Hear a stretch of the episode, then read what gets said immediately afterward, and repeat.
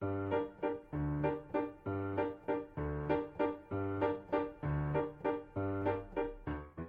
大家好，这里是宛平北路六百号，我是东东，我是 Jerry。我们这一期节目呢是情人节特辑，所以这期节目会在情人节那天上线。呃，我们这期节目呢就是要反其道而行，大家都讲谈恋爱，我们今天来讲一下分手和离婚。毕竟就是你谈恋爱也好，结婚也好，最差最差的结果是分手和离婚。个人而言啊，我是会把所有事情最差的先想好，然后托底的想好，想好你能不能接受，然后你前面去做很多事情的时候。可能就有底气一点，就是对，所以说今天我们呢又请到了我们的老朋友喵师傅，这已经是他第三次 上我们节目，相信就是有很多喵老师的呃铁粉啊，然后那个因为我们之前做了一期。坐牢的节目之后，那期节目就是反响特别好，对，也很火嘛。啊，今天呢，就是请我们的又通玄学，呃，又通那个法律的喵老师，继续来给我们普及一些神秘学也好，然后那个法学意义上面的一些知识也好。我们欢迎喵师傅。Hello，Hello 啊，各位宛平北路六百号的听众朋友们，大家好啊，我是苗师傅，我可想死你们了啊！接着就要过年了啊，呃，这个就是大家在这里呢，也给大家拜个年，然后就祝愿大家呢，二零二四年，然后龙年行大运，然后事儿少钱多，呃，叫什么呢？然后事业顺心，学业顺心，还有这个感情呢也顺心啊。好嘞，就如果不顺心的话，就需要听一下我们这个节目。对对对对对对。那我之前查了一下资料啊，就是说去年我我们国家的离婚率是有百分之三点零九啊，离了有四百三十三点九万对。然后我还查到，就是中国的离婚率已经差不多是要快全世界第一了吧？那我自己身边就是也有很多朋友就是离婚了，去年就特别。分手很多是分手吧，也不是。离婚也挺多的。哦哦，就是离婚和分手就很多，我身边有大概四五对吧，然后，呃，有很多就是女生，就是都其实都是跟我年纪差不多，三十岁左右的，然后也并没有说因为说啊你这个时候是不是年纪也不小了呀，然后你后面再找也比较累啊什么，没有这样的顾虑，就还是分手了，还是离婚了。我觉得现在大家对于离婚和分手的这种概念，哈，的确是跟以前不一样。大家自主意识也都非常的强嘛，就是合适就在一起，然后不合适也不会说啊，我就是怕被人家说呀，然后说或者说时间成本很多了呀，或者说我现在年纪也不小了呀，然后就选择凑合下去。现在好像比较少了。那我不太清楚，说去年因为最近几年其实都挺动荡的，那。这个离婚啊、分手这个这么这么高这么多，是有没有跟这个玄学上面有什么联系呢？我个人的这个想法吧，大概是这个这么几个方面。就那个，首先呢，是因为这个整体咱咱们现在的呃社会发展的一个结构，还有一个经济水平的上升。嗯，的确是现代人嘛，就是他的人生当中并不仅仅只有婚姻，还有 T 米，还有外卖，还有加班，还有各种各样的事情可以做。也就说是感情并不是成为了唯一的必需品。在之前的时候，那您想，就是在这个古代也好，然后以及咱们呃刚刚开始这个现代的这个阶段，然后为什么说这个就是我们说农村里，然后一到了那个晚上吃饱了饭之后，那除了造人还有什么乐趣？没有了，连电视都没有，是不是？那那时候啊，他他的情感情感状态其实就是一个非常必须的一个东西，而现在呢，人们这两点这算是早下班啊。或者说两点夜生活还刚刚开始，那谁家好人禁得住这种诱惑？然后第二点呢，就是也是说男女平权的这个这个点，我觉得也是非常重要的，因为在。呃，生产力发展并不是很发达的阶段，那有一说一，那么我们可能会说，呃，男性还是占据着一个家庭的主要的生产力的一个呃责任和义务。相对来讲的话，在男权主义社会，嗯，在这种情况下，可能女性的话语权并不是很多。而现在的妇女能顶半边天，谁说女子不如男？是吧？然后我甚至觉得，我现在作为一个老爷们儿，我觉得我恨不能想换个性别。然后这这也是，呃，非常非常那个就是很自然的想法。然后姑娘们就女生们有了自己的更多的自己的权益和自己的能力，她们可以自己养活自己。为什么去非要找个对象给自己添堵呢？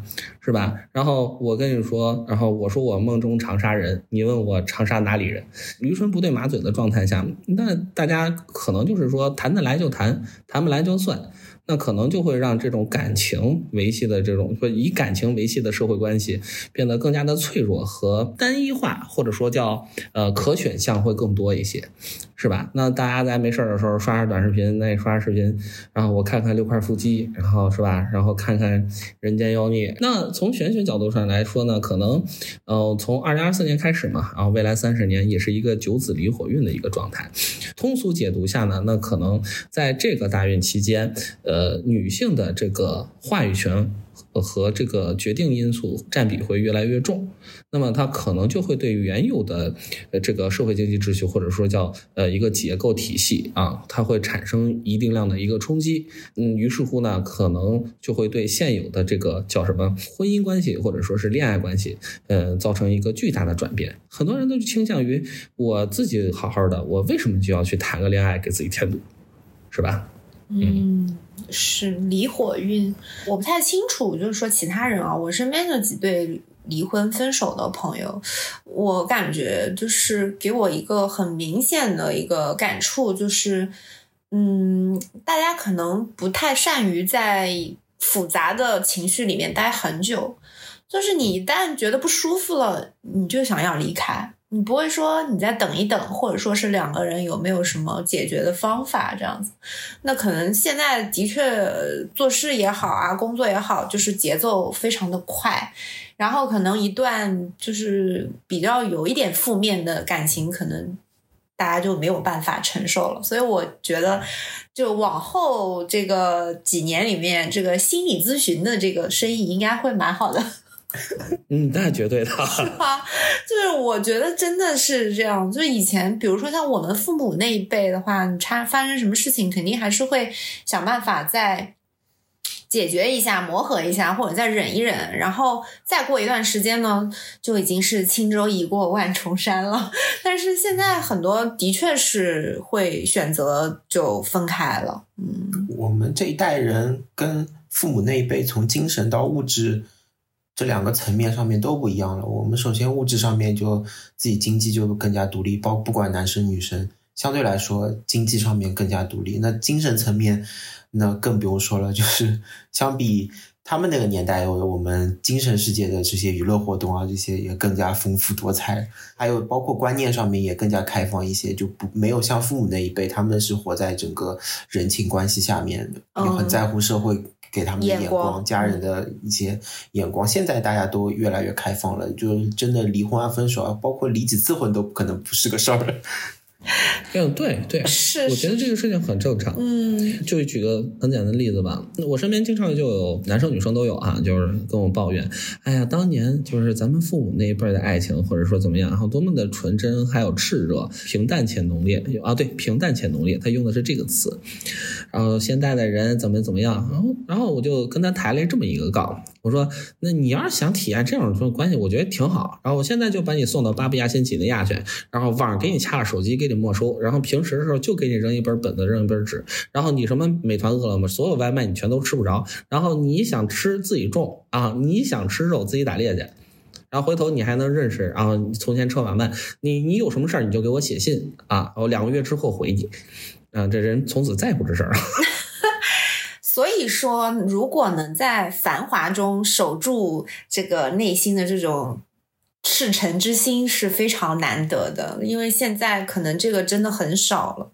嗯，但我觉得大家有能力去做更多的选择，始终让自己保持在一个舒服的状态，也是一件很好的事情。不用像以前一样一直困在那个让你不舒服的泥沼里面。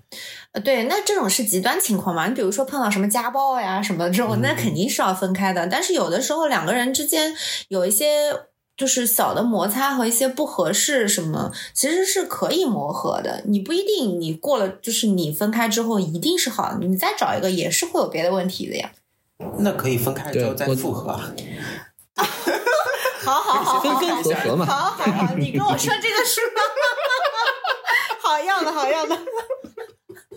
就是我是这么觉得哈，就当前社会给了最大大家一个最宝贵的一个东西，就是你有更多的机会可以说不。嗯啊我觉得是这样，就不管不仅仅是针对感情问题，是针对其实是针对所有的问题。当你厌倦了这份工作，然后你可以向这份工作说不，是吧？当你厌倦了这个城市，可以向这个城市说不；当你厌倦了这种生活，你当你也可以跟这个生活说不。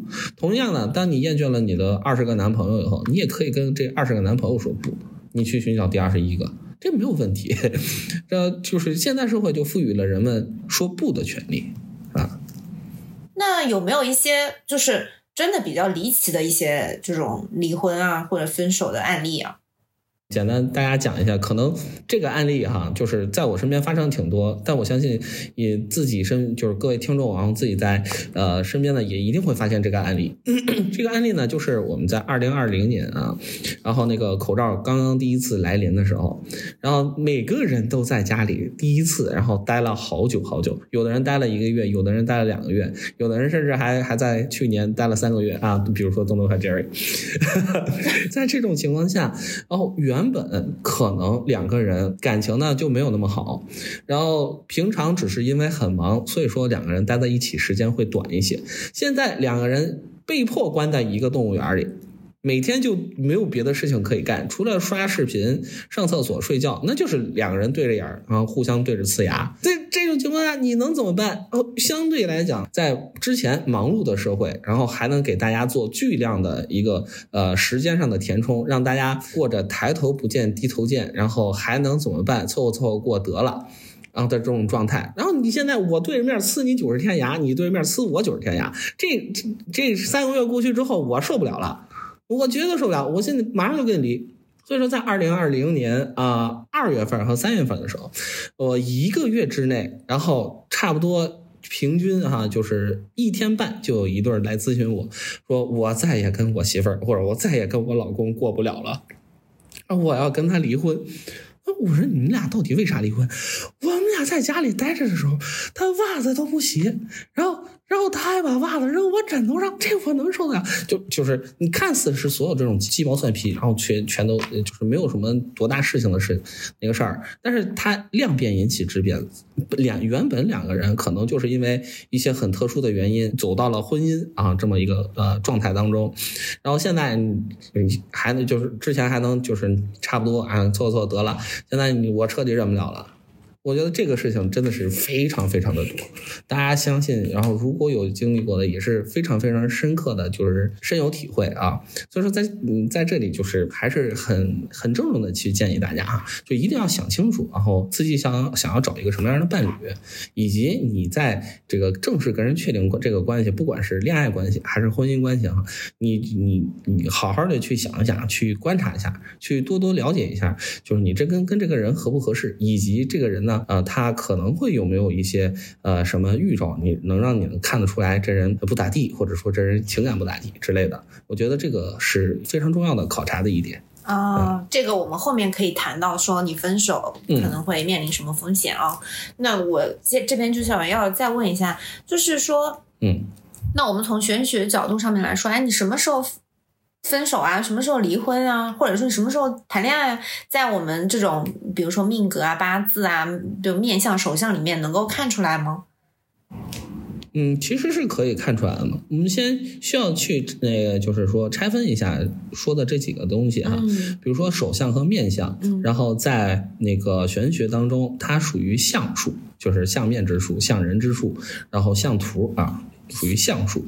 相而这个在命相术，相术啊啊，相术，相嗯。嗯啊相术相面的那个相，嗯嗯嗯。呃，牵扯到命格两个字儿呢，则是以什么八字啊，然后紫微斗数啊，然后七正四余、太乙神术、苗哈易数，或者说是大六壬这些，他们呢统称呢称之为命数，生命的命啊，叫做命数，就是算命的技术。然后通过一个时辰或者呃一个其他的怎样一个契机，然后来去得到一些信息，它都是可以看得出来的，啊，都是可以看得出来的。那有没有什么面相或者手相的特点可以告诉我们大家？我们可以自己学着看一看。嗯，手相吧哈，就是不不，咱们先说手相，就一就是咱是一档那个叫叫什么播客类，然后讲手相可能真的会比较过于抽象啊，过于抽象。我们，大体讲一下面相吧啊，然后怎么说一个人呃，就是举个例子哈，就是呃有有一个呃形容词叫眉眼含春，相信大家曾经都听，就是一些文学的作品当中可以听到过这个词儿。具体什么样的就是眉眼含春是一个什么样的表现呢？从整容和面相的那个角度上来看呢，就是他的那个眼睑内眦，然后是相对来讲是一个比较平滑的状态。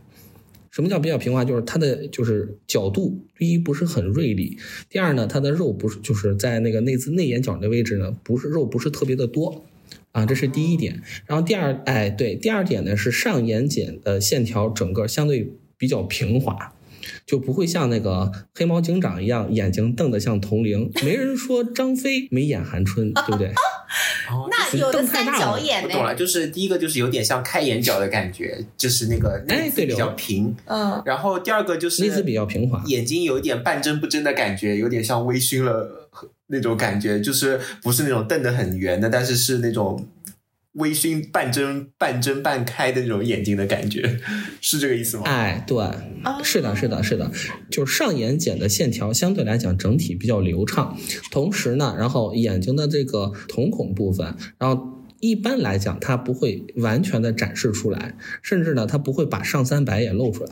还是那句话，就是没人会觉得黑猫警长和张飞然后是眉眼含春。啊！我瞪着大眼，你要干啥？哎，这这肯定就 能理解啊。我理解，就是那种黑眼珠比较大，汤唯的那种眼睛，就是眉眼对对的眼睛。那那那赵薇这种算吗？不算，她眼睛太大了。谁？赵薇。赵薇，嗯，赵薇这种呢，呃，如果啊以赵薇想要眉眼含春的话，她通常会稍微闭一下眼睛，比如把上白去遮一下。对，就是眼睛要不能睁得太开的那种啊！哎，对刘，对太开，要么那叫那个天真无邪，要么那叫怒目圆睁，然后要么那叫睚眦欲裂哈 啊！同时呢，眼尾，然后还会有一些人，就是经常听过的一个词儿叫什么，就是眼尾开花嘛，不知道有没有？鱼尾纹这种。然后这种呢，就是你想哈，年纪轻轻他就有鱼尾纹，他一般代表着什么？一般代表着，然后一直笑。哎，对他经常会笑，经常会笑。至少呢，你就是笑，它是一个整体面部的牵动哈，包括眉毛的位置要稍微往下压，然后你颧骨肌肉稍微往上提一些。而正常就是我们只说眼角开花的这种情况，鱼尾纹多，它一般情况下，它下方的就是这个什么叫颧骨肌颧骨的肌肉上方一定要做一个提升，然后它下边。你至少是一定要笑的，他会给人一种特别亲和的感觉。概率上来说，然后亲和的人，通常情况下人缘不会太差。但人缘不会太差。然后作为这个命主的主观内心上来讲，他的目的是什么？如果他是为了搞艺术，那么他艺术上可能就会有更多的造诣；如果他要是为了搞姑娘，那么他可能姑娘就会多一些。啊，他其实是这样子。所以说，爱笑的人运气不会差，是真的吗？嗯。嗯，我觉得我至少我从我个人的角度上来讲，爱笑的人运气应该不会太差。嗯，是人缘也不会太差吗？对吧？嗯嗯，对。然后相反呢，如果一个人整天苦大仇深，然后你你一眼望去，然后那哥们儿就是一个一张囧字脸啊，浣碧，你可能 啊，对啊，那你。对啊，你你你你应该大概率不太会跟这样的人去玩儿。明明你有一件很开心的事情需要分享，你身边有两个选项：A，然后前面说的那个眼尾开花的人，然后 B，然后前面说的那个就是脸是一个囧字的人，你大概率应该会选 A。为什么呢？哪怕我们从自身的善良角度来讲的话，就是你有什么不开心的事情说出来让我开心一下，那你我们至少不能去干这样的事情。那反过来也是一样，我有一个特别开心的事情，我看你现在都这模样了，我还要说给你听，我我我不想哦，我懂了，就是你你有什么开心的事情，你会跟刘珠说，你不会跟浣碧说。哎，要得要得。最后事实证明，浣碧婚姻也不顺嘛，老公死了。这是另外的问题了。这编剧要让他死呀，这刘珠死的更早。哦，那，我们再说命数，就是从算命的角度上来讲，呃，所谓一命二运三风水四修阴德五读书嘛啊，然后这个就是命和这个运都是先天去决定的，就是我们在这里就是先多少叠叠假哈，就是这是纯粹一个呃学术上的探讨以及一些唯心主义思想的一些探讨啊，啊，这个嗯，并不是一个什么啊宣扬一些其他的事情啊，嗯就是呃用通俗的理解就是嗯有一句词儿叫屁股决定脑袋。然后从啊放在玄学里呢，它是什么意思呢？就是呃，它是一个神秘学加统计学，就是命数哈，是一个神秘学加统计学的一个呃综合的一个结果。就是这个时辰，然后生的人，他大概率一生会怎样的一个过程？你可以这么来理解这个事情。嗯啊，然后我自己会的是以紫微斗数是和大六壬会多一些，Gary 也会八字。然后从紫微斗数上的角度上来讲，就讲呃很很少几种案例吧哈，就是首先呢，首先呢，它的太阴星，然后如果要是呃相对比较晦暗，然后它的红鸾星呢不待在该待的位置，呃这句话什么意思？其实它就是一个固定的一个呃星宿的一个呃搭配啊，在这种情况下，呃他。婚姻大概率，然后可能不会，呃，太好。然后那个八字上我多少卖弄一下，然后就是，嗯，再者说，呃，有人就是说姑娘嘛，哈，说这个她叫什么叫印旺不透，就是他的印太重了，然后导致他的伤官透不出来。那在这种情况下呢，他可能会受父母或者会受长辈干扰，或者说干预的东西太多，导致呢，他不是一个很好的旺夫的状态。呃，或者说他自己在婚姻内没有太多的话语权和自主权，那这种情况下，可能他的婚姻状态也不是太好。那我插嘴问一句啊，这个旺夫到底好是好是不好呢？就是你我旺夫了，把他给忘了，我自个儿会不会有什么影响啊？哎，对了，这是一个非常好的问题哈。呃，我们可以简单的概括啊，嗯旺夫分两种，嗯第一种是他好我也好嗯啊，第二种是咱俩没得好，所以说你就好。这这这两句话是怎么解释呢？他好我也好，大家非常好理解，就是两个人嘛，在一起琴瑟和鸣啊，相濡以沫，嗯然后相互扶持，然后那个什么叫那个就是咱俩都没好，然后所以说你才能好呢。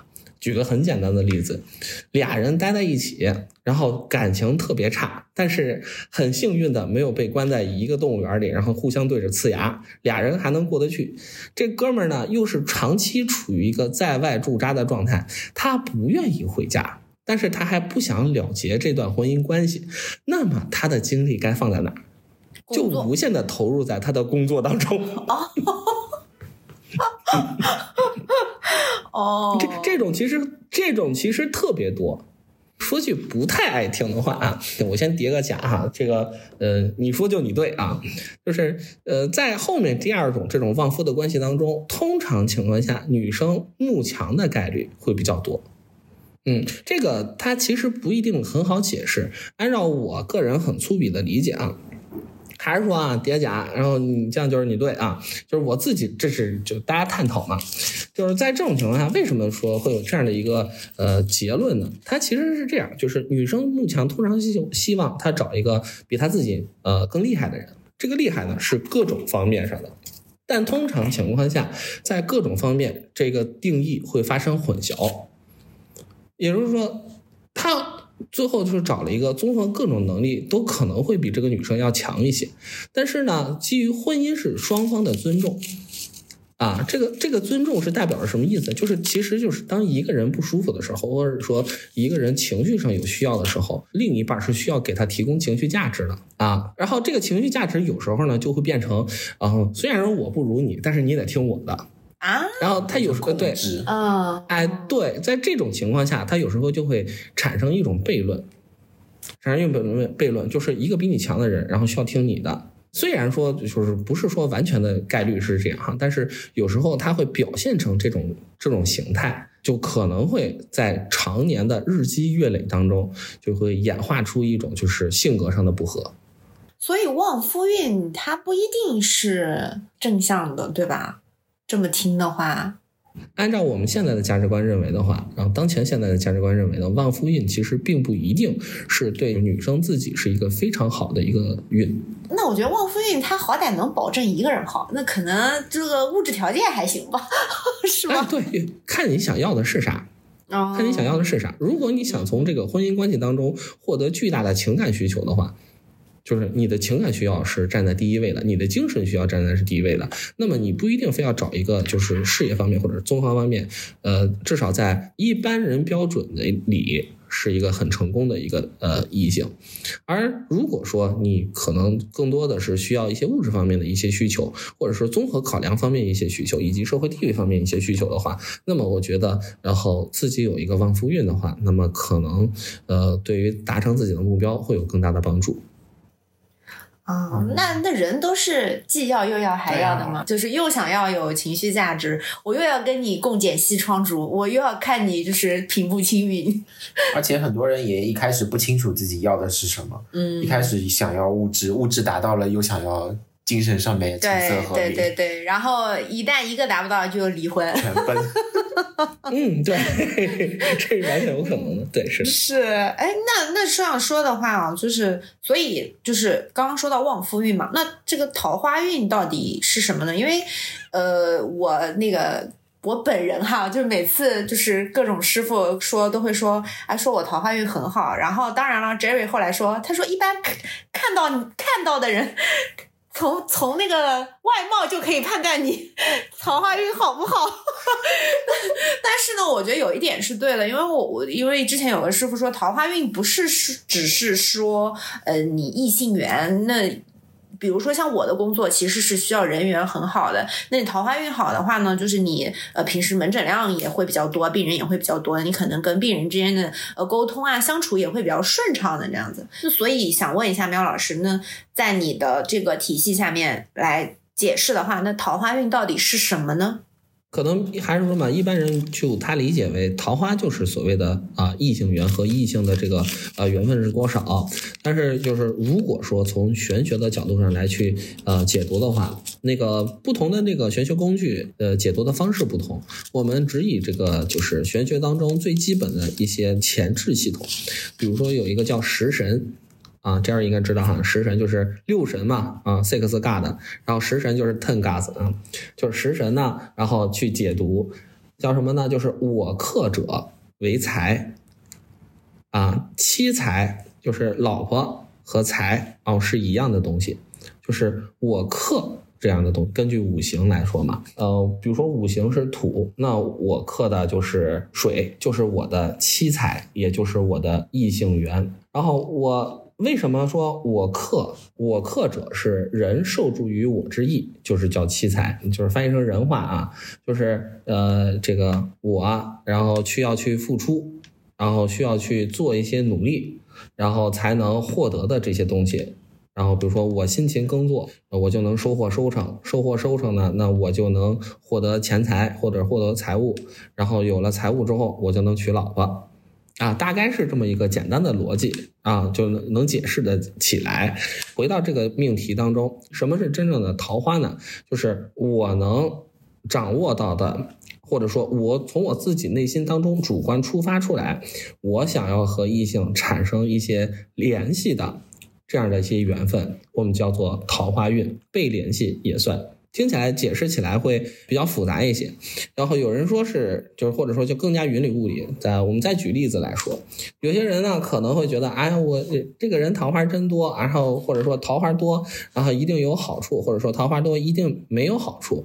我觉得是这么理解的：如果一个人桃花多，他能掌握得了，这就叫什么？这就叫长袖善舞；如果他掌握不了，这就叫红颜祸水。然后一个人呢，虽然说呃谈了第一段，他结了第一次婚，然后丧了偶，结了第二次婚又丧了偶，结了第三次婚好不容易维持住了，然后两人琴瑟和鸣，这也叫什么呢？这也叫能掌握住，这叫先苦后甜。如果如果说一个人整天他就呃他可能先天然后长得比较帅，然后嗯天生颜值八分八分以上，捯饬捯饬，然后甚至破十分破九分都非常可能，然后他人家就天天去找姑娘，然后最后。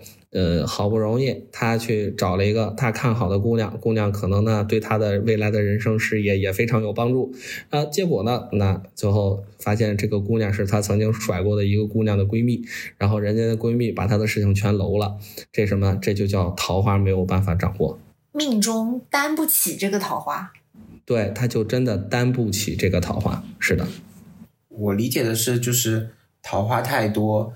就是才会坏印嘛，容易会突破一些道德底线。印就是代表一些，嗯，道德啊、文化啊什么这这这些含义嘛，就可能会破坏掉原先的一些道德秩序也好，或者你内心的底线也好，然后就容易出错，容易犯事儿。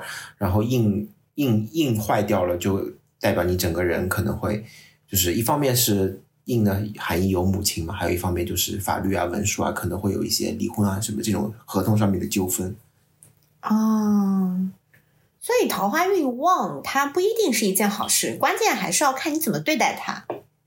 对中国古代的这一些哲学思想，哈，玄学思想也好，哲学思想也罢，然后它很多的时候都是讲究一个自身持正的这么一个状态。桃花可能本身并无好坏之分，由自身起心动念去导致了这个桃花变成好的，或者变成不好的。这个事情，我觉得可能每个人都对这句话有自己不同的一个感悟啊。但核心还是一句，就是当我走在街上看见迪丽热巴的时候，我是否内心当中会产生一个和对方更加亲近的这么一个冲动和想法？如果我产生了，然后，嗯，就是我我如果看了一下，我单纯的爱慕一下，哎，这姑娘长得真漂亮，然后没事了，回家继续买菜，该干啥干啥，那我觉得这个就是仅仅止步于这个呃欣赏。然后如果我觉得啊，这哎我这个我想这个姑娘。谈一段恋爱啊，然后那个呢，这个叫爱慕啊。如果我说我想这个单纯和这个姑娘发生一点负距离的呃这个连接或者叫 connection 啊，那那我觉得啊这个呢就不是什么很正经的念头啊。大家还是要以正能量的出发，啊就是自身持正啊，嗯。对，以前我们算命的那个师傅不就是说，很多明星他其实命格里面先天就是桃花很旺，不然他不会火不会红。但是如果他一旦谈了恋爱，就立刻这个火就没有了，这个红就立刻就消失了。就是你你这个红，你只你这个桃花，你不能把它落到实际的实际的人上面，你只能让它飘在虚空当中，然后为你生生财。嗯，就是不可得者永远都是。最好的就是这个非常 make sense，就是说，嗯，一个一个东西的出现，一个事件的发生，就是它是好还是坏，可能不是看这件事情的本质是好是坏，而是它对你的影响是好是坏吗？那就跟桃花一样，来了一个很烂的一个人，但是他对你就是对你来说，你成长了，然后你获得了一些正面的一些反馈，那。可能也是个好的，是吧？是这个意思吧？对，主要还是你自己的如何化解秩序，自己的道德要守住，就是做正确的事，做正确的决定。嗯，对对，我觉得这点非常重要。对，合着咱这趴这么正能量，好，那我就想问了，那就有那么多什么催桃花的什么手链啊，什么挂件啊、摆件啊什么的，这个到底有用吗？我个人的这个观点认为，它还是有用的。追桃花有挺挺多种不同的方式哈，有的人是比较正的、正经的那种正常的那种方式，有的人呢，他就是这这个方式就不太正常了。然后先说正常的方式，然后一般来讲，大家会都会带一些什么芙蓉粉晶芙蓉石的手串然后这种东西它真的就是在呃能量学说上来看，然后它是挺招桃花的嘛。然后第二呢，就是有人喜欢带一些狐狸的呃，就是造像。就是狐仙娘娘的造像，然后再或者说是呃管着这个叫什么呃管着姻缘的神奇的一些造像，比如说月老的造像啊，或者说要签就是从月老庙里然后求一个红绳啊，求一个姻缘签啊啊这样的东西带在身上，我觉得这是一种能量的加持，能量场的加持，它也是有一定的作用的啊。然后有一些呢就不太正经了，然后给你讲一个我遇到的真的挺不正经的案例哈，就曾经我遇到一个。呃，姑娘，她真的是就这个人呢哈，这命里带的那桃花，别人可能就是论朵，那那姐们儿呢论蹲。哦哦哦，啊，对，到了一种就是他上学的时候，然后他的历史老师、他的地理老师和他的数学老师都同时追求他，还有他班里的三四个男生。这个姑娘长得吧，嗯，不能说就是宛如绝色，也只能说是普普通通。那为什么呢？而且这个老师追求学生，好像是有点违反职业道德吧？就是他的一个朋友，不知道哪位大仙娘娘，就是不知道哪位神仙给他支了这么一招，说要抽两管子这姐们的血拿出去画符，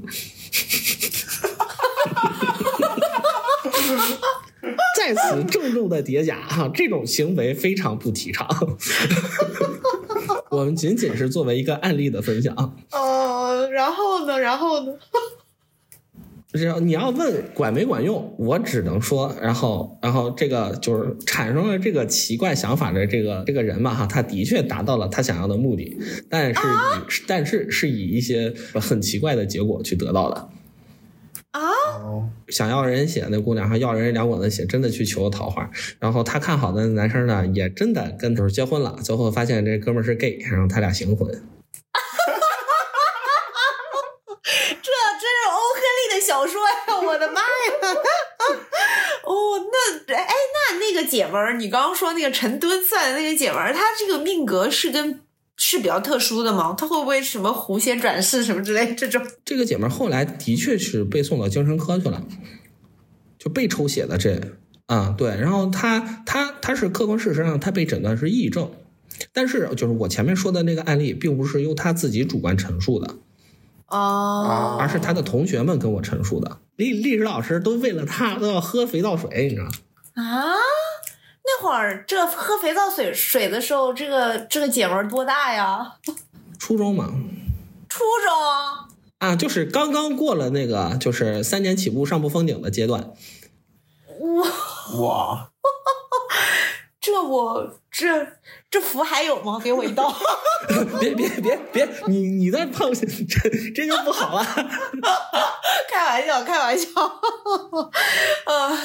哎，我的天呐，这个这个这个这个，听得我这个好热呀！嗯，那我们看，怎么了？你一直在幻想师生 play 啊？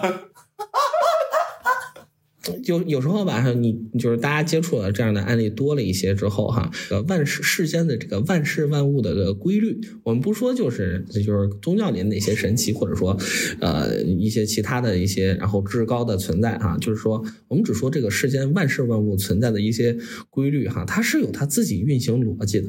很多时候可能大家以为叫什么，然后掌握了一部分的想法。呃，但其实他好像掌握了，又好像没掌握，所以说大家一定要对这个事情呢多多少少带点敬畏。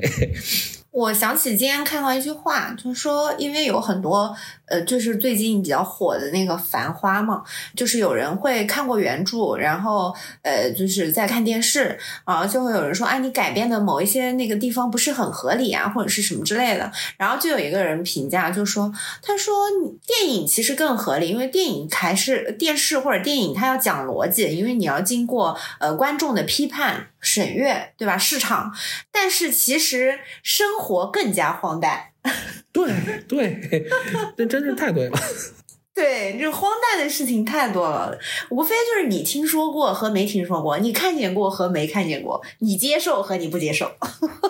就是客观事实，它的发展，然后事物的发展规律，它一定会按照自身的逻辑，但真的并不一定要按照你的逻辑来。是你的逻辑也是被培养的。对，是的，是的，嗯，那我们讲到这以上啊，大家就用科学的态度来面对哈。我们的逻辑还是比较科学啊，就我再郑重的 就是重申一遍啊，尊重科学，相信科学，同时呢也相信也尊重其他的一切这世世间万物啊。那好的，那我们前面是从玄学的角度聊了一下桃花、分手啊、离婚这些相关的一些内容。那呃，我们接下来要从法律的角度聊一聊，就是如果要分手或者离婚的话，尽可能的降低，嗯，对对方的伤害也好，尽量保护自己的权益也好，嗯，从这两个角度来聊一聊。那首先第一个问题啊，嗯，分手谈在谈恋爱的时候有没有什么事情是？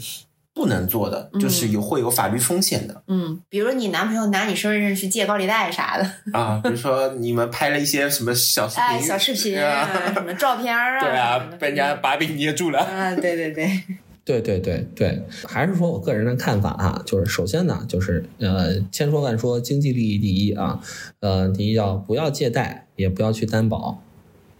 啊，不要借贷，也不要去担保，这个事情真的是非常非常的复杂。因为就是有句话说的，就是我经常跟人说的一句话叫什么呢？叫恋爱是社会关系，婚姻是法律关系。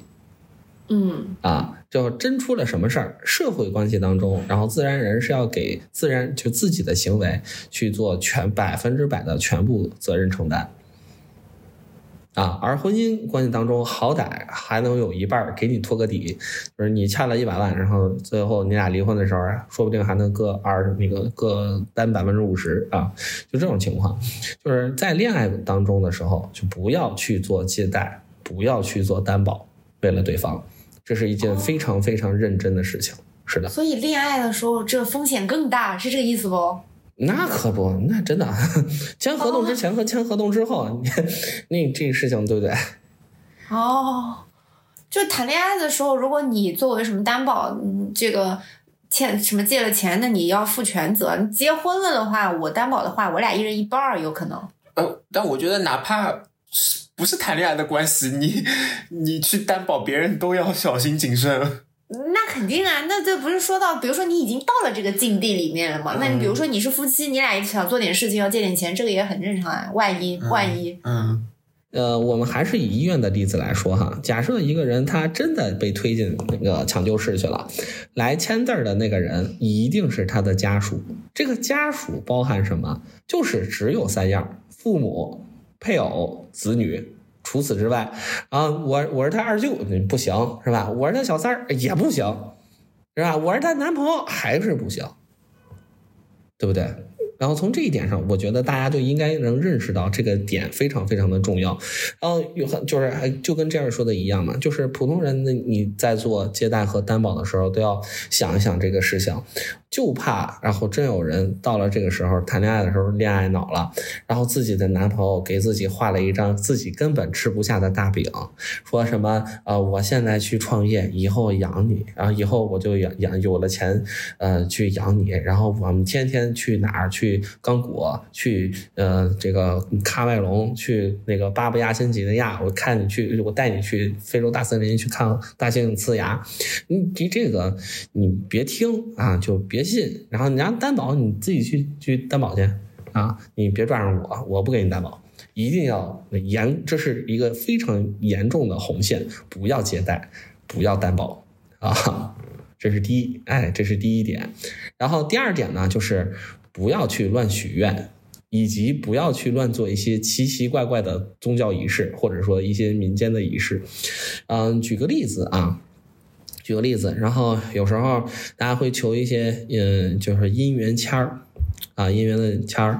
然后比如说我们去庙里，然后把自己的把自己的名字时辰和对方的这个名字时辰，然后写到一张表上去，然后我们歘，然后这个上发天官，然后就以道教为例哈，上发天官，然后做了表啊，给烧上去了，给呈上去了。这个时候用道教的。那个观念里哈，在道教中当中，你俩已经是合法的，不就已经是在被神仙承认的这个夫妻了。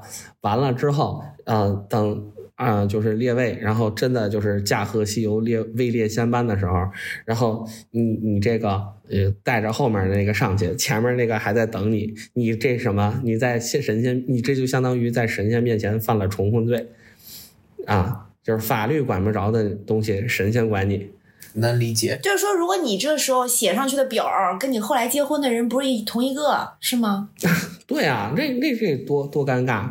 虽然爱情。要轰轰烈烈哈，但是呢，还请大家尽量的去保留一些缓冲。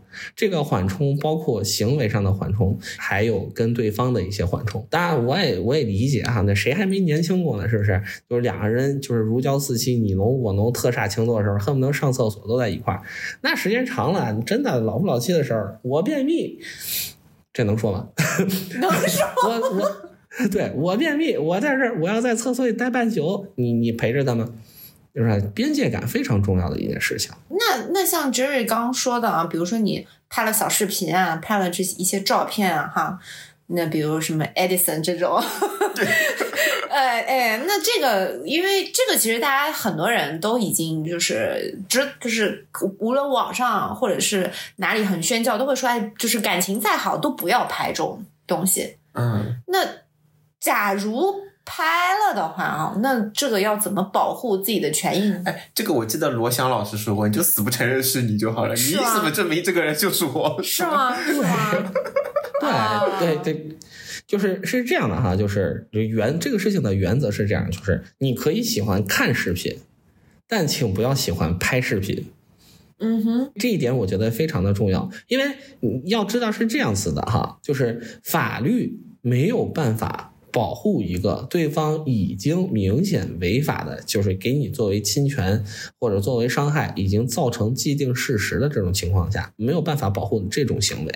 你人家已经传回，就是把这个视频传上去了，发给别人了，你能怎么样？然后跟着老天爷说你撤回，你撤回，你撤回，这不可能，人看了我就看了。这时候唯一能做的什么事情，就是这 AI 生成的啊，这这不是我啊，是吧？你只能说你就只能这么办了。那他如果传出去了，他违法吗？当然违法，违法，这不仅仅违法，他可以说不定还能达到犯罪的量。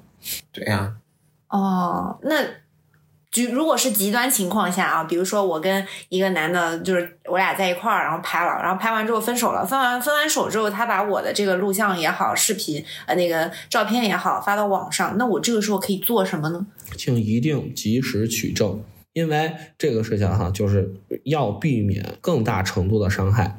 我们首先要报警，在报警的前提，然后就就要跟警察叔叔说，就是去找警察叔叔的前提是我们一定尽量自己先搜集好更多的证据。然后以一道红线为例，有一个罪名哈，就我国刑法当中有一个罪名叫做非法传播淫秽物品罪，嗯啊，这个是刑事犯罪。然后嗯这个达到什么样的线呢？就是达到一定传播的数量和传播的人就可以。比如说，然后一段小视频啊，一段小视频，他传给了二十个微信群，每个微信群里五百人，然后他全都发进去了，那么基本上这哥们儿就是判二缓三了，啊，这已经坐实了。啊，他是在非法传播淫秽物品，能理解吧？哦然后我们尽量要取到这样的证据，或者说有多少人看过这个视频的播放量是多少，它的下载量分别是多少。我们一定要把这个证据作为一个非常重要的东西去做留存，然后我们带着这些东西去找警察叔叔。就是如果说这个时候可以判定他这个非法传播了哈，那但其实这个时候伤害已经造成了，那别人也看也看到了，所以还是要跟大家说啊，就是说感情再好都不可以拍这种，对对吧？对，或者那我是的是的互拍好了，你拍我，我也拍你，嗯，不好意，思，极端了。就蓝牙，互相伤害蓝牙，我们互相拍啊！我看大家试试谁运气运的比较好。啊，那那我们就想要问说，那分手啊，就是说不是和平分手的前提下，那可能会面临什么风险呢？嗯，就是首先呢，哈，就是一个还是就是经济利益上的损失，不管是分手啊，或者说是离婚啊，在这种情况下，然后大家在就是内心难受的同时，我相信很多时候钱包也是会难受的。在这种时候，一定要做好财产分割啊、或者说是财产的清点，然后以及盘点统计，然后就是如果说是离婚的话，那还会就是更加牵扯到后面的事情会更多一些，就是整个咱们这个家庭，然后欠了多少债，就是债务，然后有多少收入，还有多少存款，然后现有的资产是什么，然后以及对方手里有没有掌握到一些，然后你不知情的啊一些收入或者是一些资产，我们都需要去对其进行盘点和了解，这一点是非常非常重要的。然后，我就是想问，就是呃，不是会有一些案例，就是说，比如说男朋友送的女生一些财物，哦，可以然后收回去，是可以收回去的，是吗？就是在谈恋爱期间送的，比如说送了个车，送了个房，哦，我们先说要不回来的情况啊。先说要不回来的情况，这个如果是在一些特殊的场合下，比如说，然后情人节、七夕、情呃或者圣诞节，或者是春节的一些特定的节日、生日，再或者说，然后男方惹女方生气，然后男方给女方转了什么一三一四啊、五二零啊这些。则会被认定为，然后这个呃，男方是给女方就是哄她开心，然后有表有明确特殊含义的，然后固定的特殊含义表达爱意的这种，则很难被支持要回来，也就是要不回来啊。而什么能够被要回来，就是以结婚为，就对方就会说，我以结婚为目的给你的转账。比如说给我那个，我给对方转了二十块零两毛五，或者说给对方转完转了四万三千九百五十二，有零有整的，啊，这种真要是男的提起诉讼的话，的被要回来的概率会非常大。就是他到到时候就会说，哎，我这是为了结婚，我给他转的钱，然后这个钱是用来干什么的？呃，因为一个人一旦下作到这种程度之后，或者说以他真的有，呃，叫什么被骗了，被这个女的骗了仙人跳了，或者说其他的这种事情，不管是好坏啊，呃，他真的有这种想法的时候，他是可以找到证据的。我给这我给对方转这钱是为了什么？然后他奔着就是结婚的目的嘛。然后如果两人真的没有没有最后没有结婚，那么男的还是很有。很大概率可能要回来的。第二呢，就是房子、车子这样的一些固定资产，如果不是以明确的经营行为，或者说以书面化的赠与的，呃，不是以结婚为目的的，啊这种赠与形式，呃，落到纸面上的话，还是很容易被要回来的。当然了，一些固定的，然后就是只能这个女性用的这个用品，则很难被要回来。比如说什么化妆品啊、口红啊、包包啊，然后再或者说，呃，一些美容院的美容卡呀，这样的一些无实物的东西，然后这种呢，一般来讲，法院是不支持然后退还的。嗯。所以，就有些男的分手，他会列一个 Excel，把把所有花的钱什么全部列一下，然后大家 AA。这种情况是法院是不一定会支持的。对呀，这如果真的要上纲上线的话，嗯，我可能只能拿到一点面吧，是意思吧？下次你要对你对象给你转转钱，你让他写个什么借款还款，啊，写还款，我觉得不错，是吧？我觉得不错。嗯嗯。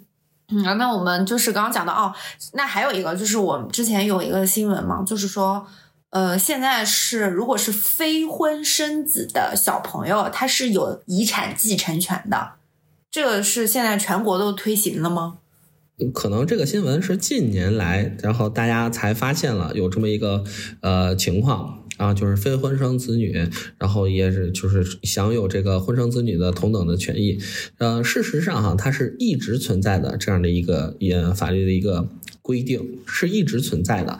只不过可能是因为某些原因，种种原因吧，然后它逐渐被暴露在了这个大众的视野。啊，其实是原则来来讲是一直有的。比如说，我们说这个财产的继承权。啊，非婚生子女享有和婚生子女同等的财产继承权，啊，这是写在法律当中的，是没有问题的。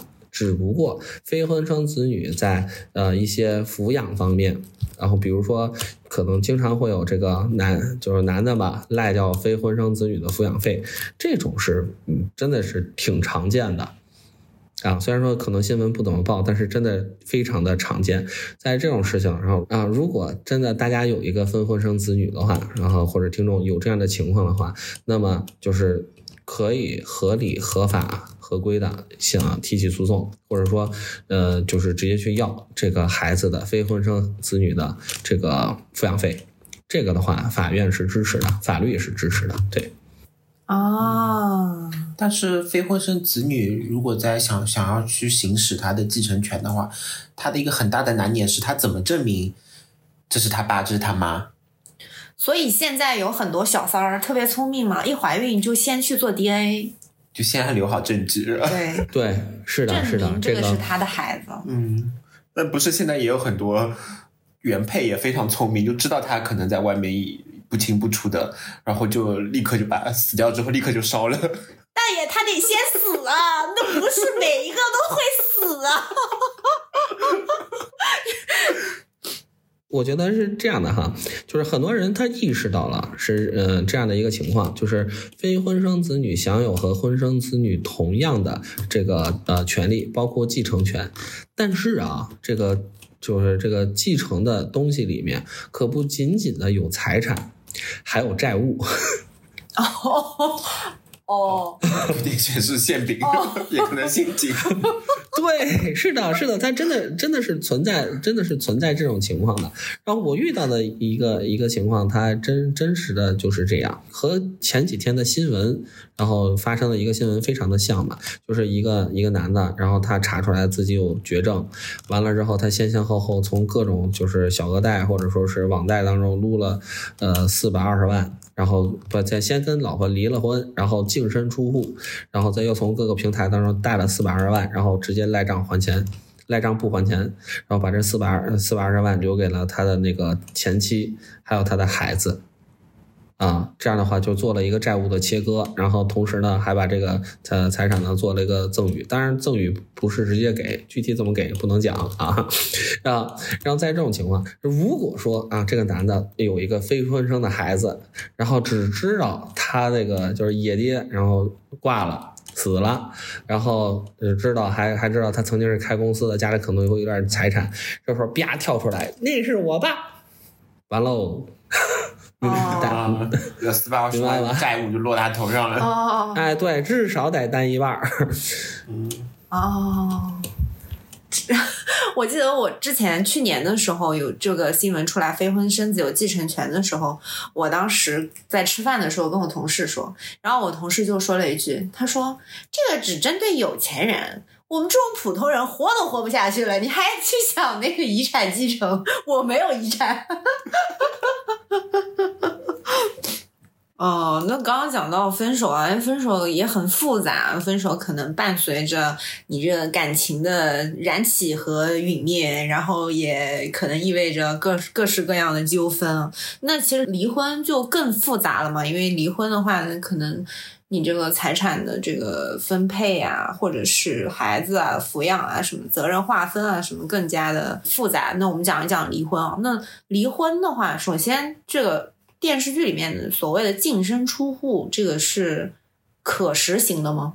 因为我其实听过好多科普，人家都说真的，这个男人出轨了，他也不会净身出户，就是即使是过错方，他还是能分到一些东西。对对对，这电视剧里面都是爽剧。首先，那我们要看待两个问题。第一个是净身出户能不能实现？第二呢，什么是过错方？先说能不能实现。呃，结论呢是能，但前提是一定是净身出户的一方自愿净身出户，放弃所有财产。哦，哎，你不能逼我，法院也不能这么判，只能我自己同意。在法律上是没有这个净身出户这个。嗯，就再怎么样，他还是能分到一点。啊，对，是的。第二，什么是过错方？哈，就是这个，嗯，民法典当中呢，对这个过错方有非常明确的定义啊。就是第一是重婚，重婚是包含着这个这样的就是一个定义哈。第一是他明确的领了两次证。啊，这种就是在中华人民共和国境内啊领了两次证，这明确的，这种是很嗯无可辩驳的重婚。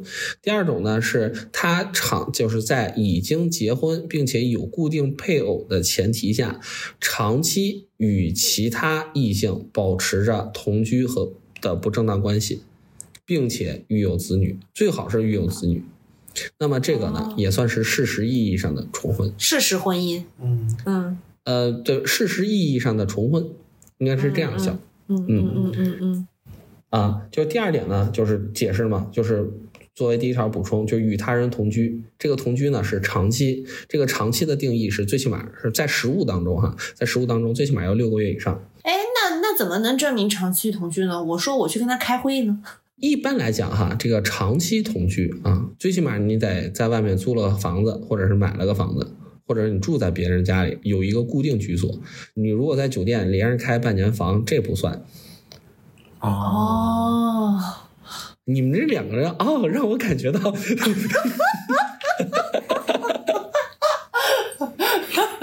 我们就就吸取知识的那种哦。嗯，对对对，若有所思。你们俩在拼了命的做笔记，哈哈哈，记在心里了。嗯嗯，然后嗯继续啊继续，然后过错方的第三点就实施家庭暴力，这一点就是非常严肃啊，就是实施家庭暴力，这个算是明确的过错方。然后第四呢，就是虐待或者是遗弃家庭成员。嗯，家庭成员的话是子女或者父母这种嘛。其实父母也算哈，但是一般情况下，在这种食物下比较少，就是妻子，然后发现，然后这个男的，然后把他自己公公婆婆给扔了，然后妻子受不了，我要跟你离婚，这个不太常见。是是是是是是的啊。一般情况下就是指指的遗弃这个就是离婚者本身，或者说是呃孩子啊之类的哈，这这种会比较多一些。然后第五呢，还有其他的一些重大过错，然后这种呢也也是算的。而什么不算？然后第一就是泼一熬，嗯，这种呢不算过错。这不算过错，他都犯罪了，不算过错。这是嗯不算，算犯罪，这是违法，不算犯罪。哦，哎，对，至少是在民法典当中，就是说，并不在过错方的定义之内。在这里呢，也多多少少叠个假哈，也多多少少叠个假。如果说啊，这个事情真的是偶发的，啊，这个男的，呃，或者说这个这个姐们儿一时想不开，然后他去破衣熬了一下，或者是那么几下，啊，这个真的可能很难定义成过错方。或者他也没造成什么呃重大的损失啊，这个很难定义成过错方。那如果说，然后这这个哥们儿，然后从二十五岁结婚开始，一直破衣熬到了六十岁，你这个就就比较容易定义成过错方。长期与他人保持不正当的关系。有一点非常重要，它核心定义成过错方的那个就是核心，那个这哥们儿是是花自己的夫妻双方的婚内财产去满足他自己的哎一些非法的一些想法。嗯嗯嗯，意思是什么？这男的每花一千块钱，就有五百块钱是他老婆的。嗯，他老婆不想再资助他了啊，大概就是这意思啊，就是就也容易被划成重大过错。哎，那我还有个问题啊，就比如说这个人真的出现了什么，他做了。违法乱纪的事情坐牢了，那我好像听说是，如果他坐牢的情况下，就是配偶是有权利起诉离婚的，是吧？是的，就是配偶是有权利提起离婚，然后可以协议离婚，协议离婚不成的也是可以起诉离婚。啊，这个时候法院会支持离的吧？嗯，就就是应该是这么定义哈，就原则上，然后法院是支持，然后双方的结婚自由和离婚自由。啊，哎，那比如说坐牢的那个不愿意离婚呢？那就等着起诉离婚，还是要起诉离婚？还是要走正常的一那那个流程？嗯，哎，对，就是无论对方是不是在坐牢，只要不是丧偶，然后这个基本上就是呃，先协议，然后协议不成，那就起诉离婚。哦，嗯。那刚刚讲到这个，那我们说钱方面也很重要嘛。那就是说，如果离婚的话啊，就是如何那个更好的保证自己的财产的安全，或者说是有什么财产是算婚前财产，然后有什么财产是算婚后的，那一定要分的。这个就牵扯的一个呃一个概念了，我们叫婚前协议。婚前协议是确定自己婚前财产的一个非常重要且有效的手段。对，在现在这个社会当中，就是大家对待婚姻感情的概念和之前的时候真的是不太一样了啊。之前的时候，如果说可能我要跟你结婚，完了之后你掏一份婚前协议给我，我觉得可能这真的是对我一个巨大的侮辱。看不起谁呢？啊，就是能能能看不起谁？这我这已经倒插门了，孩子跟孩子孩子要跟你姓了，完了之后你还跟我签一这个，然后我我我我不倒插门了啊，大概就是这意思。但是现在呢，就是大家的法律意识越来越强，然后对于这些东西看的呢，也会用更加公允和客观的眼光去对待它。我觉得呢，就是如果有必要啊，当你觉得真的如果有必要去签署一份婚前协议的话，我觉得最好还是走这样的一个程序，然后。会免除到许许多多的麻烦，真的是许许多多的麻烦。就是这个例子一举的话，我我觉得可能能说出一个四百集，呃，电视连续剧来啊。这这这种就是特别特别多的事情，都是因为这些婚前财产去很难界定的。然后还有一些就是，如果你没婚前协议，那么什么东西算自己的婚前财产呢？就是第一，自己在婚前买的房，嗯。啊，然后在婚前买的房，呃，就是算自己的那部分呢，就是自己在婚前掏的那部分，婚后还的这个房贷啊，那还是还房贷的部分，双方各占一半。嗯但是婚前掏了就是婚前掏了啊，这是这是很重要的这个逻辑。然后第二呢，就是在婚后有明确赠与目的的，比如说自己的爸爸妈妈赠给了自己一套房子，这个时候呢，就需要有自己的父母去签署一份非常明确的婚后赠与的协议，这个财产到底给谁，然后谁做如何分配，然后那个去做一个那个就是明确的声明，甚至如果有必要的话，嗯、在一些具体实务当中啊，如果有必要的话，可能还会去去做一些公证。哦，就是如果就是结婚之后，我的爸妈送给我的房子，如果做好了这些手续，这也是我的财产，嗯。我老公不能跟我分。嗯，嗯。嗯，哎，但是这些产房子，比如说产生的租金，婚后是可以分的，在婚后产生的租金是可以当做嗯，财产，收益是可以分的。对。嗯，或者说这个房子增值的部分可以分吗？比如说在婚后增值的部分，如果没有明确声明的前提下，那么原则上是可以分的。啊，就是要在你的那个声声明中写清楚。嗯对，是的，对，这个就是为什么说有时候需要在 就是协议啊，就是先小人后君子。我觉得，呃，也不能用这个词，而是应该用一个比较洋气的词哈，就是学会用经济学的角度去思考爱情和婚姻。丑话说在前面嘛。哎，对，勿谓言之不预嘛。嗯，明白。嗯，呃，那刚刚讲了这么多啊，就是有点悲伤。悲伤挺理性的。反正就是分手离婚嘛，怎么怎么地的。然后喵老师觉得我俩在那儿哦哦啊半天，好像各怀鬼胎的样子。那我们就要问喵老师了，那怎么样才能就是做到这种无痛的分手或者离婚？就是可能你俩之间哈，还是有一定的一些经济的这个纠纠缠的，或者说。你找了一个比较有钱的大哥或者大姐，是不是？那怎么样做？怎么样做到就是哎，这个无痛分手或者离婚？然后当然了，就是做好人啊，嗯嗯，就是还是啊，就是重新叠加。越到这个时候，我觉得可能越需要叠加。就是请请大家就是相信爱情。啊，相信世间的美好啊，对，然后这个也让自己大家的内心充满一个正能量和积极、阳光、健康的一个呃心态去看待这个事情。如果说真的发生这种事情了啊，然后我们需要还是弄清楚两个前提：第一呢，恋爱感情是社会关系，而婚姻呢是法律关系。啊，这是一个非常需要明确的一个重要的一个前提设定。为什么呢？社会关系用社会关系的方式去解决，而法律关系用法律的方式去解决。就是一是一，二是二，丁是丁，卯是卯。在这种逻辑下，才能去做到，呃，我们叫无，也不能说是无痛分手吧，只能说是最大程度的降低自己的损失，不管是情感损失也好，还是财产损失也好，这一点是非常非常重要的。啊，然后呢，第二呢，就是我刚刚说过的那句话，就是学会用经济学角度去思考爱情和婚姻。啊，如果说真的要分手，啊，社会关系，那可能自己需要做一些，呃，就是叫什么内心当中的决定。终于做了这个决定，别人怎么说我不理，然后，哎，对，就。我差点唱出来，就是一定要保证这种内心的态度，你坚决一点，然后不要做一些啊拉拉扯扯、来来回回，然后就是我们叫什么西瓜皮擦屁股没完没了的一些事儿。越是这样，然后越是做撕扯，然后可能自己承受的这个内心的痛苦呢就会越强越多。啊，这是第一点。然后第二点，然后什么就是怎么去从法律层面上去尽量最大程度的避免自己的损失，啊，不要把仇恨。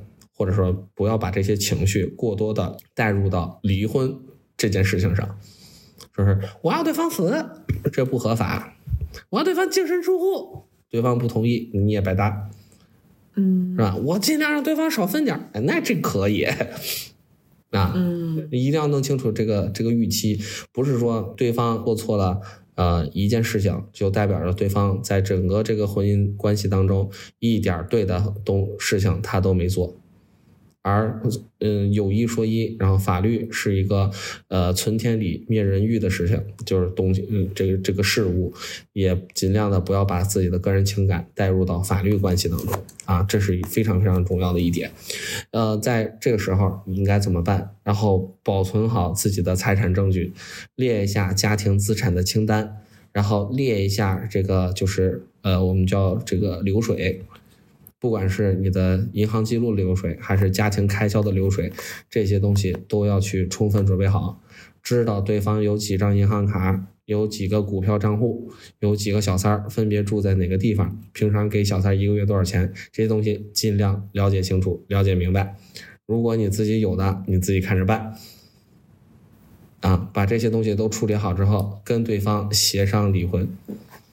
协商不成的，人民法院离婚再起诉。嗯哦，把自己做好万全的准备之后，体面做人。有点像把自己抽身出来，不要太太太多的个人感情在里面，对对，把这件事情处理掉。就是走到分手或者离婚的时候，你就不要带情绪了。嗯，是的，是的，因为很多时候他是这样子的哈，要真的遇到了这件事情的时候，呃，大部分人会就是觉得自己的然后几年的感情，然后为了狗啊，我遇人不淑，交友不慎，然后所所托非人，哎，感觉这些东西哎真的是特别的难受。而有些时候呢，是自己做错了一点点，就是对方做错了一点点事情，他会情绪上会放大，然后或者说把自己的一些呃一些难受的事情去归嫁到他人身上，呃，还是说嘛，就是多少叠个甲哈，有一说一，这在这方面上不太牵不牵扯任何的具体案例。啊，不牵扯任何具体案例，但是人的人的本性和人的情绪，它就是这样的一个表达。就说我们希望尽量的是去理性的去对待这样的一个事事情的一个发生，以最和平的状态去尽快的去解决。每个人都有自己的欲望，还或者说叫每个人自己都有的利益牵扯，而我们能做到的就是相对来讲尽量的公平，以及在这种公平的状态下，最大程度的保护自己的权益。嗯，明白。就想起之前有句话说，如果你在两性关系中不要把任何的呃事件升级成他不爱我，你就会快乐很多。是的，